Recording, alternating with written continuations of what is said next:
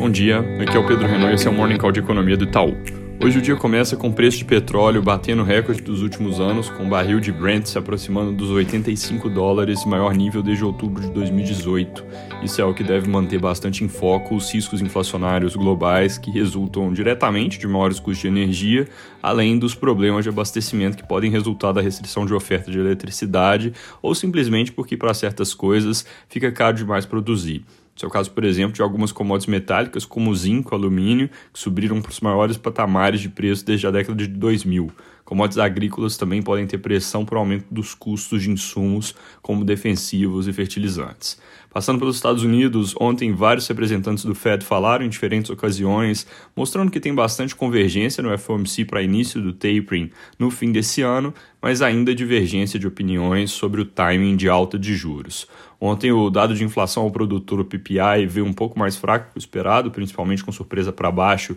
em passagens aéreas, e aponta na nossa leitura para um Core PCI, que é o dado que o Fed acompanha com mais cuidado, que deve vir um pouco mais fraco, sai no dia 25 de outubro em 0,15% na nossa projeção. Hoje, destaque deve ser o dado de vendas no varejo de setembro, com alta de 0,2% no mês e queda de 0,3% no consenso de mercado, isso é referente a setembro, além da confiança do consumidor da Universidade de Michigan, expectativas de inflação e a sondagem Empire da indústria. Aqui no Brasil, bastante discussão no noticiário, meio desencontrada, inclusive, sobre opções que o governo pode escolher para renovar o auxílio emergencial ou aumentar o Bolsa Família no ano que vem. Valor Econômico, por exemplo, citando que está sendo negociado uma opção de só corrigir o benefício do Bolsa Família pela inflação e de fazer um novo programa Auxílio Brasil ser algo temporário e menor. Sobre ser temporário, o ponto é que colocando um programa com duração prevista de dois anos ou menos, o governo não precisa atender o requisito da lei de responsabilidade fiscal de encontrar uma fonte permanente de receitas para financiar esse gasto. O ponto de fazer menor, e aí o valor econômico cita a quantia de 80 reais por mês, é aparentemente para fazer caber no teto sem precisar de crédito emergencial ou alguma medida cujo mérito é questionável no momento atual, onde a pandemia já não pesa tanto sobre a economia. A Folha traz reportagem que vai mais ou menos nessa mesma direção, mas o Globo, por outro lado, coloca que se avalia prorrogar o auxílio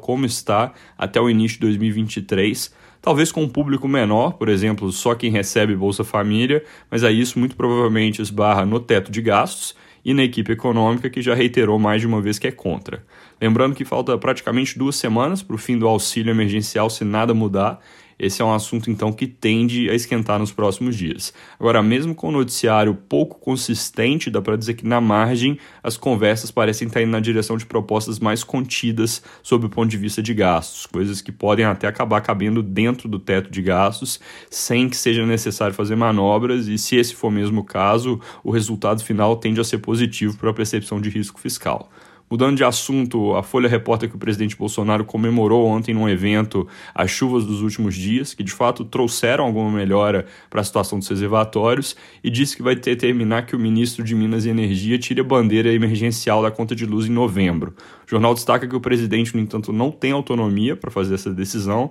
e vale mencionar que as chuvas que vieram não foram tão boas assim para eliminar o risco, então o natural seria manutenção da bandeira como está, e aí é importante acompanhar se isso é algo que foi dito no calor do momento ou se vai haver alguma iniciativa mesmo nessa direção que seria uma escolha insustentável. Falando de dados, resultado do setor de serviços em agosto veio ontem praticamente em linha com a nossa projeção e melhor que o consenso de mercado, com alta de 0,5% no mês e 16,7% na variação ano contra ano, enquanto o consenso era uma alta de 16,1% nessa mesma métrica e a nossa projeção 16,8%. Melhora foi disseminada e a parte de serviços prestados às famílias, que é o que engloba bares, restaurantes, hotéis e tem um peso grande no PIB, seguiu mostrando recuperação robusta, teve alta de 4,1%, até um pouco pior do que a gente esperava, mas deve continuar sendo um caminho de alta aqui nos próximos meses. Hoje saiu o IBCBR, que é o indicador mensal de atividade do Banco Central, ele deve vir com queda de 0,3% em agosto,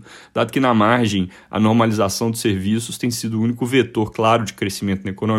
indústria e varejo tiveram um é, desempenho negativo no mês. Consenso de mercado para esse número IBCBR está um pouco menos negativo, queda de 0,1 em vez da nossa projeção de menos 0,3. Sobre inflação, o IGP 10 de outubro veio mostrando queda de 0,31% no mês, enquanto consenso era recuo de 0,38%. com o índice em 12 meses caindo de 26,8 para 22,5, mais uma vez puxado pelo componente de preços no atacado. Para terminar, daqui a pouco a gente divulga a nossa atualização mensal do cenário. Tem algumas revisões importantes por aí, vale conferir no nosso aplicativo e site Itaú Análises Econômicas. É isso por hoje, bom dia e bom fim de semana.